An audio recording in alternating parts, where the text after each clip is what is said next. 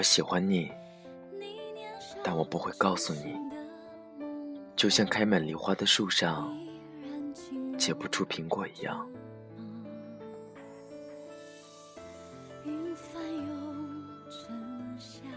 这里是 FM 二四九三九四，给同样失眠的你，我是林峰。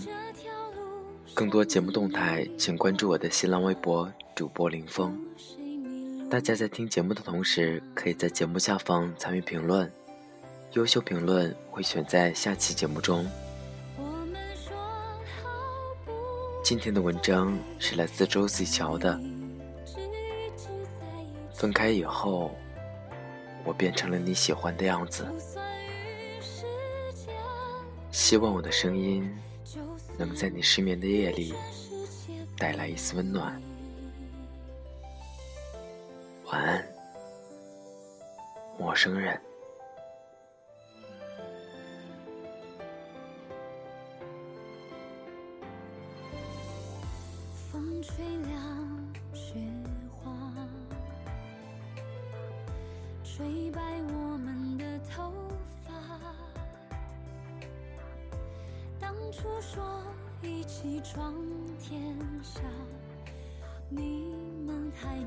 二零一六年的跨年夜，我没有看各大卫视的晚会，只是一个人看完了五月天二零一二年诺亚方舟演唱会的视频。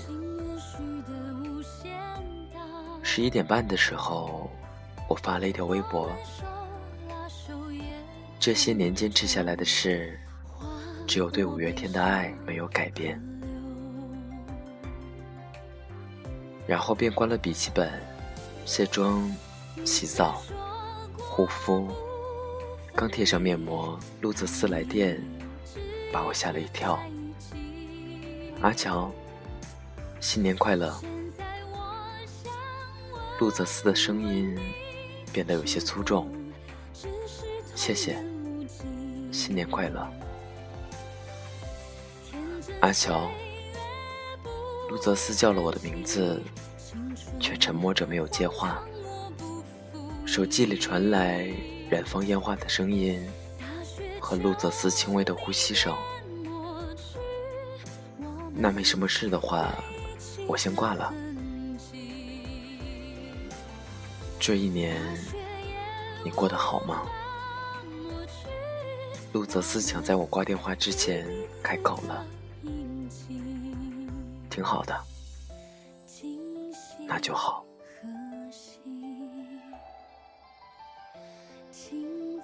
我和陆泽思没有互道再见，便匆匆结束了电话。我按住了扑通直掉的心口。我和他已经好久没有打过电话了，久到我都想不起来。上一次通话是什么时候了？挂了电话以后，我犹豫了半天，还是把刚刚发的那条微博删除了。这些年坚持下来没有改变的，其实除了五月天，还有对卢泽斯的爱。他是我的初恋男友，哦不，是前男友。大二的时候认识卢泽斯，那是一场生日派对，室友西西要帮男友庆生，他把我们宿舍五个人都拉去凑人数。到了饭店，一起来的还有西西男友的室友，陆泽斯就是其中一个。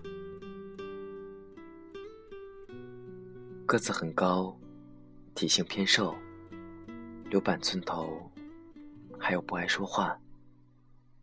这就是我对他的第一印象。那天来的人不是很多，加起来才十个人。酒足饭饱后，大家交换了联系方式。接下来的一周，我的两个室友和西西男友的室友发展成了恋爱关系。大家都开玩笑说，西西真是个心机婊。西西也不介意，还对我挤眉弄眼。那个叫陆什么斯的呆子有没有找你聊天啊？其他室友也跟着瞎起哄。算起来，我是全寝室唯一一个没有恋爱的。之后，陆泽思跟我告白，他送给我一盆芦荟。南桥，我挺喜欢你的，你可以和我交往吗？我愣了片刻，点头答应了。大家都说陆泽思用一盆芦荟就把我虏获了。真是赚到了。只有我知道，他认真的模样，让人无法拒绝。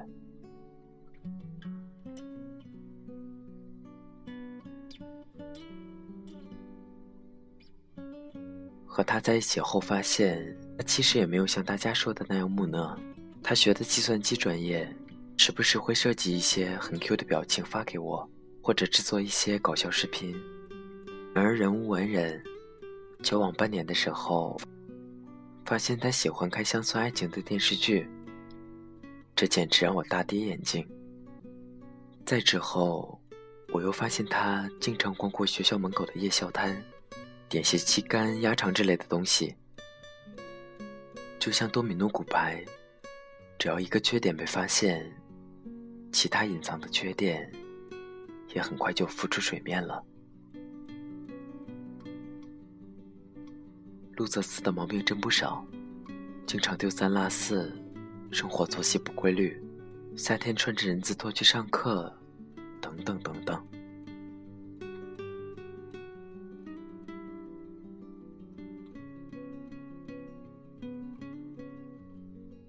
对于我的多次提醒，他总是先面红耳赤。然后像个犯了错的小孩一样跟我承诺，以后尽量改正。然而陆泽斯的毛病虽然不少，但他对我的好，却也是别人无法代替的。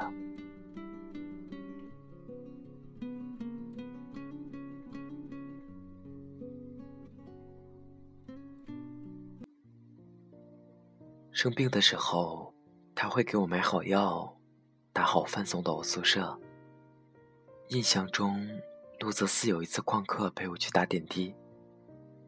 后来听 C C 说，他那天错过了一堂随堂考试，需要补考。而当我怀着愧疚的心情安慰他的时候，他只是笑着说：“考试错过了还可以补考。我要是脑子烧坏了，他可得后悔一辈子。”陆泽斯是工科生，不懂得浪漫。但我记得，他做过的最让我感动的事，是二零一二年国庆节，带我去了上海看五月天的演唱会。那时我才知道，陆泽斯利用暑假打工，挣足了演唱会的门票和旅费。阿信在唱《你不是真正的快乐》时。陆泽斯在人潮中拥抱了我。阿娇，你现在开心吗？那一刻，我忘记了舞台上的偶像，看着陆泽斯认真的模样，突然哭了。谢谢你，陆泽斯。谢谢你圆了我少女时期的梦想。如果天底下所有的有情人，最后都能成为眷属，我不知道我和陆泽斯是不是可以毕业就结婚。只是人生没有那么多完美的故事。和他分手，是我提出来的。在一起是他说的。虽然知道说分手很残忍，但现实不容许我优柔寡断。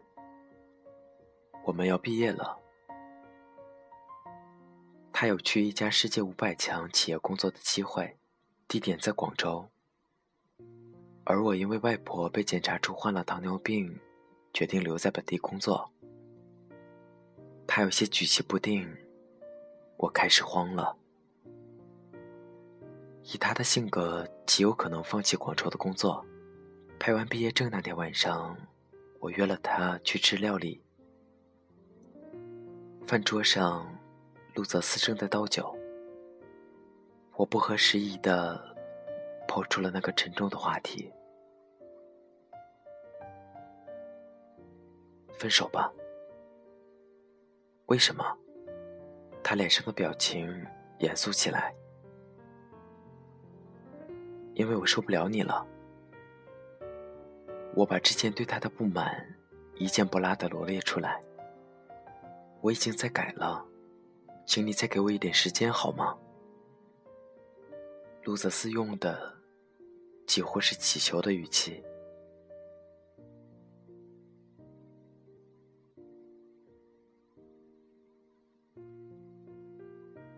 我不顾他的挽留，提前离开了餐厅。后来听 C C 说，那天路泽斯喝得不省人事，被室友带回宿舍，还一直叫我的名字。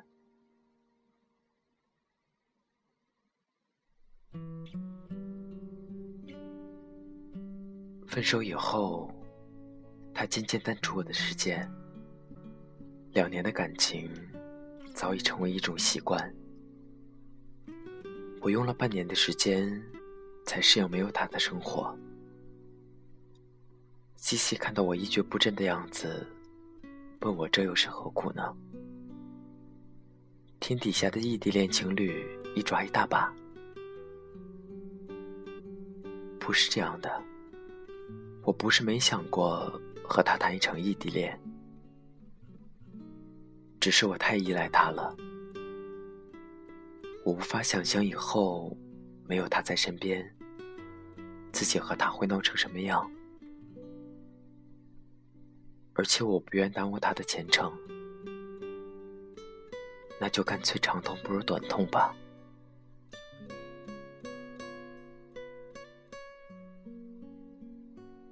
当路泽斯出现在我家门口的时候，我一度以为我出现了幻觉。路泽斯告诉我，昨天晚上，他本来想告诉我，他今天会来看我，但最后突然改变主意，想给我个新年惊喜，于是坐了五个小时的高铁赶过来了。我和路泽斯已经整整一年半没有见过了，他好像更瘦了，只是眉宇间又多了几分睿智和成熟。路泽斯见到我的时候，也愣了一下。你变漂亮了。那天我化了淡妆，还扎了马尾，穿着很淑女的衣服。这些都是陆泽斯喜欢的装束。我接受了他们，也由衷喜欢上了这样的风格。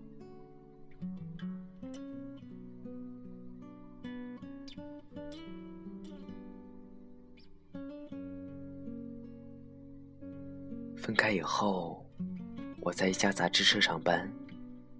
朝九晚五的生活，有很多闲碎的时间。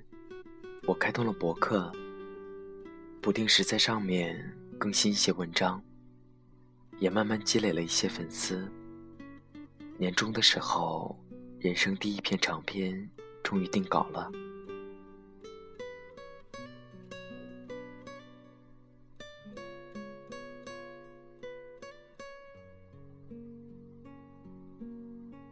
开始认真读一些大学时候列下的书单，真正进入半隐居生活，不想打扰别人，也不想被打扰。我还报了一个钢琴培训班，教我钢琴的是个毕业于中国传媒大学的研究生，大家叫她三三，是个很有个性的女生。闲暇之余，我也学习插花和煮咖啡。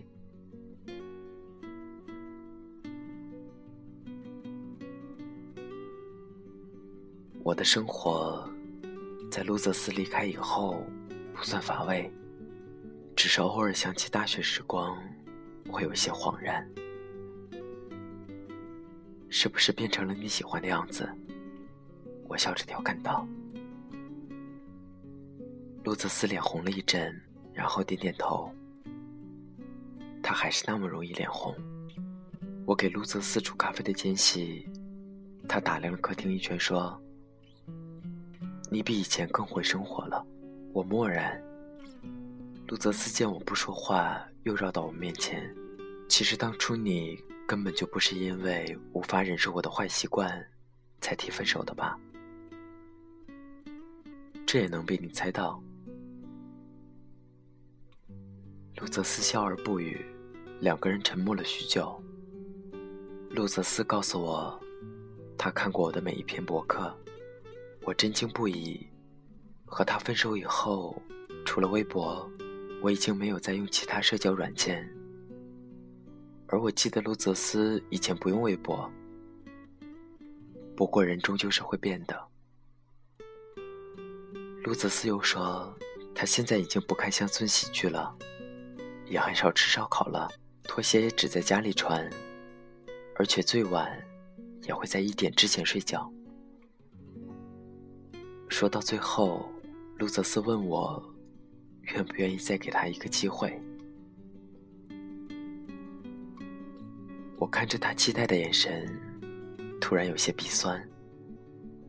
他说的那些变化，我又怎么会不知道呢？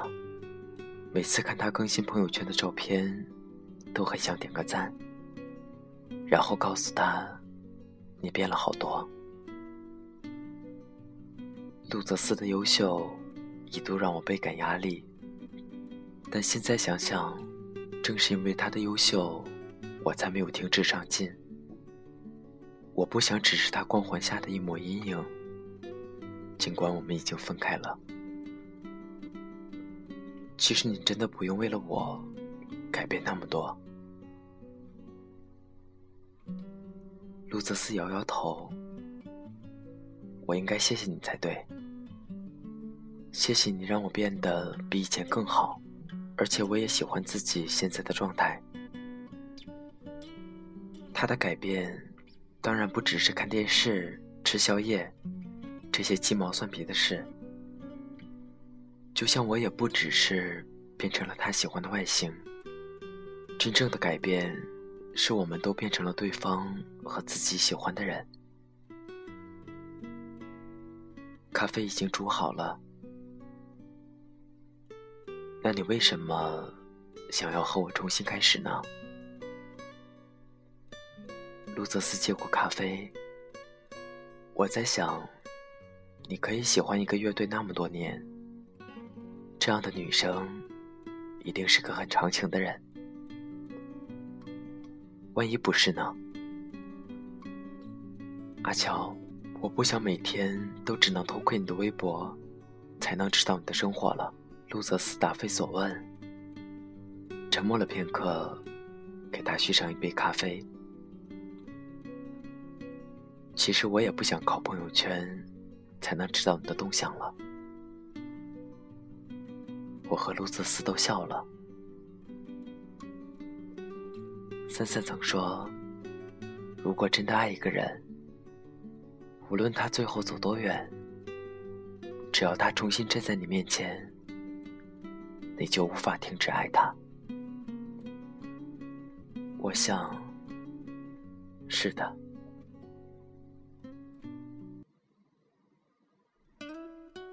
节目原文。背景音乐在微信公众号 FM 二四九三九四，在节目下方参与节目评论互动，就评论有机会出现在下期节目中。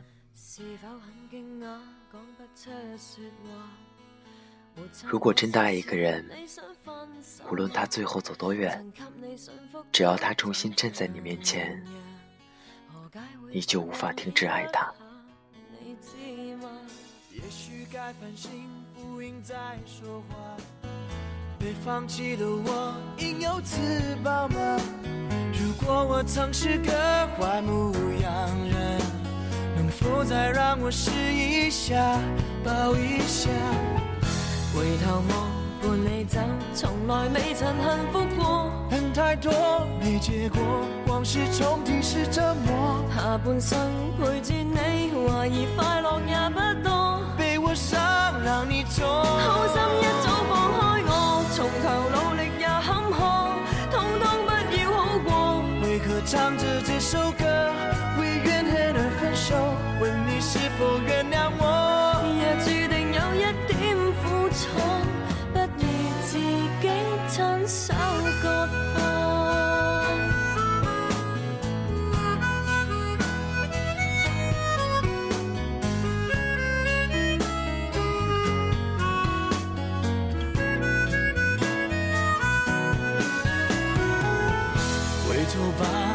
要走，不要这样离开我。恨太多，没结果，往事重提是折磨。下半生陪住你，怀疑快乐也不多，没有心别再拖，好心一早放开我，从头努力也坎坷，